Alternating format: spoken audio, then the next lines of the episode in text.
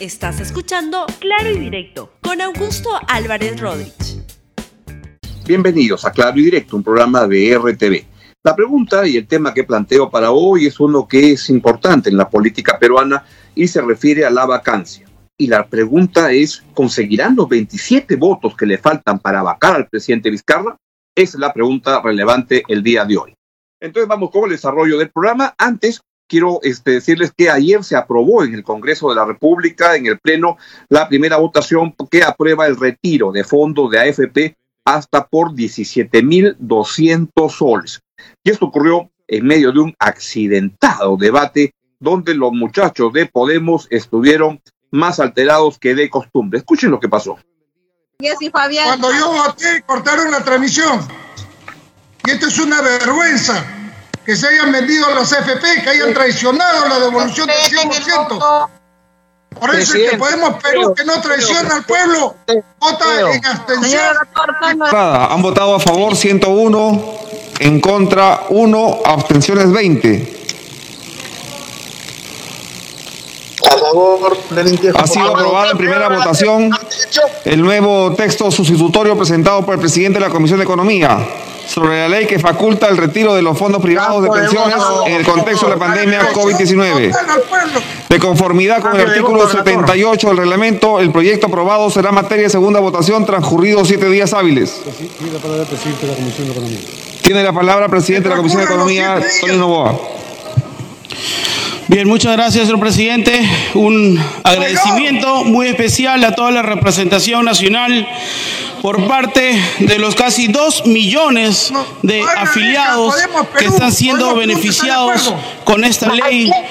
A, a todas las personas que han perdido el trabajo durante el estado de emergencia esas personas que también algunas empresas le han hecho suspensión perfecta, también están siendo beneficiadas. Y un agradecimiento también por las personas de que sufren enfermedades oncológicas y que estén aportando y que no estén aportando, también están siendo beneficiadas.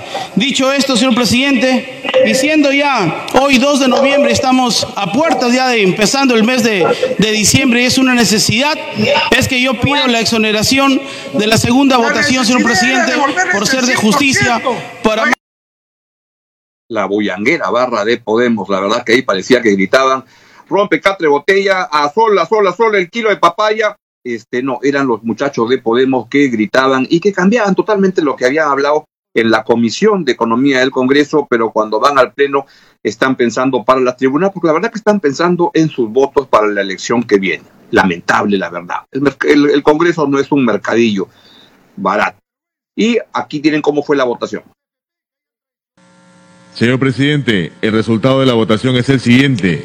60 votos a favor, 40 en contra, 18 abstenciones.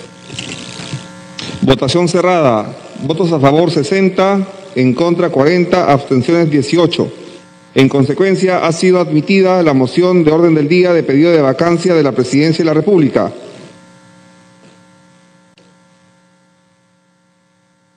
La presidencia propone que el debate y la votación del pedido de vacancia de la presidencia de la República se realice el día 9, lunes 9 de noviembre del 2020 a horas 10 de la mañana.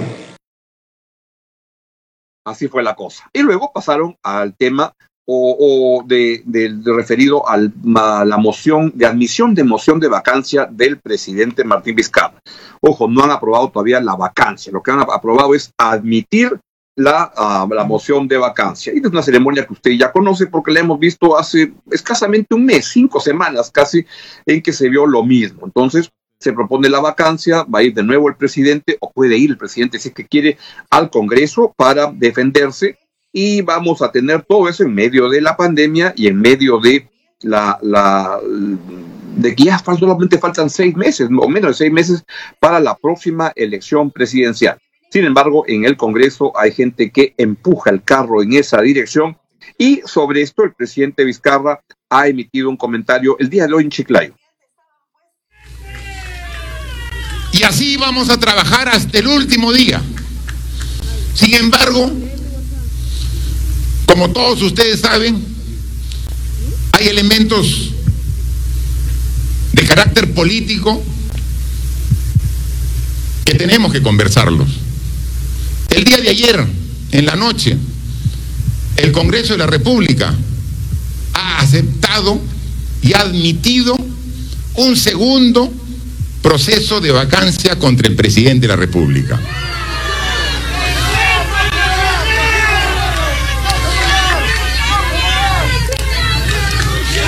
Hace solo mes y medio, hace solo mes y medio, hubo lo mismo. Fuimos al Congreso, nos paramos respetuosamente delante de los congresistas, explicamos nuestra posición y primó la cordura, el bien del país y en la votación desestimaron la vacancia. Cuando yo pensé que podía trabajar al 100% hasta la entrega de mi mandato el 28 de julio del 2021. Nuevamente se inicia otro proceso de vacancia. Cuando estamos solo a cinco meses de las elecciones, cuando faltan nueve meses para que deje el cargo, un proceso de vacancia genera inestabilidad, genera incertidumbre, no en el presidente, no en el gobierno, en todo el Perú.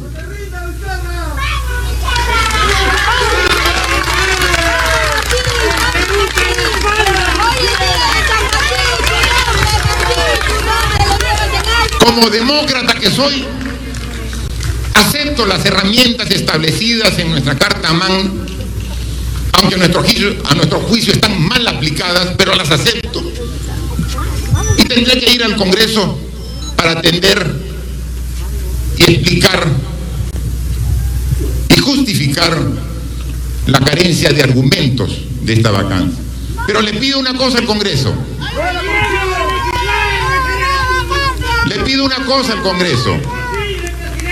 Con todo respeto, que no nos tenga la incertidumbre paralizados al país por más tiempo.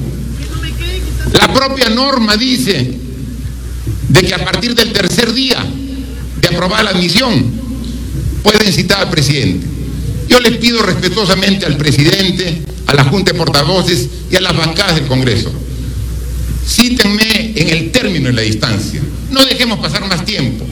Puedo ir el jueves mismo, puedo ir el viernes, pero no dejemos más tiempo en la incertidumbre. Estoy dispuesto a ir porque tengo la frente en alto. Y como ustedes saben, yo nunca me corro. Estoy aquí presente y estaré presente en el Congreso de la República, pero no la próxima semana. Yo les pido que pongan fecha para esta semana y acabar de una vez por todas con la incertidumbre que tanto daño hace al país. La confrontación, las peleas, es lo que no dejan trabajar al Perú. Porque un país que tiene tanto potencial no es un país desarrollado.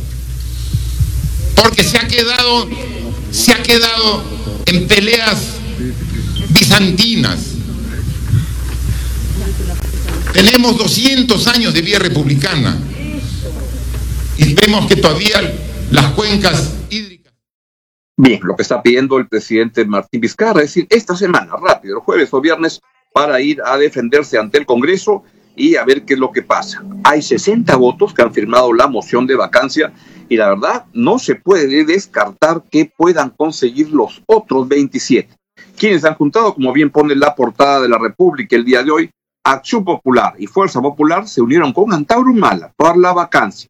Vamos a ver qué votan después, pero creo que lo más probable es que no lo vayan a vacar, pero yo no descartaría que en unos días, en pocos días, tengamos otro presidente de la República. ¿Saben quién sería? El señor Manuel Merino de Lama. Así es que agárrate, Catalina, que vamos a cabalgar. Bien, va para despedirnos. Hoy hay elecciones en Estados Unidos. Trump versus Biden va a ser una jornada larga. La, la votación ya empezó bueno, han empezado hace ya varios, varias semanas, ya han votado 98 millones de personas en Estados Unidos, cuando el récord anterior era 50 millones de personas que habían ido a votar. En Estados Unidos no es obligatorio el voto, pero es una elección importante, decisiva, vamos a ver qué lo ocurre. Todas las encuestadoras dan como muy seguro ganador al señor Joe Biden. Pero vamos a ver qué es lo que ocurre, porque el sistema de votación de Estados Unidos es especial. Ahí lo que buscan es ganar cada uno de los estados, son 50 estados, y el que gana un estado se lleva todos los votos de ese estado para este, los colegios electorales. Y es lo que esperaría ganar este Trump en algunos colegios claves para poder apuntalar una victoria hoy día, no en el número de votos, pero sí de número de representaciones por colegio electoral. Veremos qué es lo que pasa y cuál es el resultado. Vamos a darles una transmisión especial en RTV desde las 7 de la noche el día de hoy. Y finalmente, la del estribo. Hoy se decide en el Tribunal Constitucional el caso de Oscar Ugartechi, que es, él se, se, casó con una pareja, este hombre, ahí lo están viendo en la, en, la, en la fotografía, y se casaron en México hace un tiempo. Y lo que están pidiendo es una cosa elemental, que se reconozca su matrimonio en el Perú. Y pues hay mucho sector cucufato que anda dándole largonas y todo, y vamos a ver qué es lo que vota el Tribunal Constitucional hoy día en un fallo que debe ser muy importante. Si yo fuera miembro del tribunal, votaría evidentemente porque se reconozca el matrimonio de Oscar Ugartechi y su este y su y su pareja este no porque ellos ya se han casado este en, en, en México como este con todas las de la ley lo que quiere es que eso se reconozca en el Perú. Bien, es todo lo que les quería este, decir. Ojo que lo más probable es que no consigan los 27 votos que le faltan, pero no se puede descartar. En este Congreso de locos, todo, todo es posible. Chao, chao. Gracias por escuchar Claro y Directo con Augusto Álvarez Rodríguez. Suscríbete para que disfrutes más contenidos.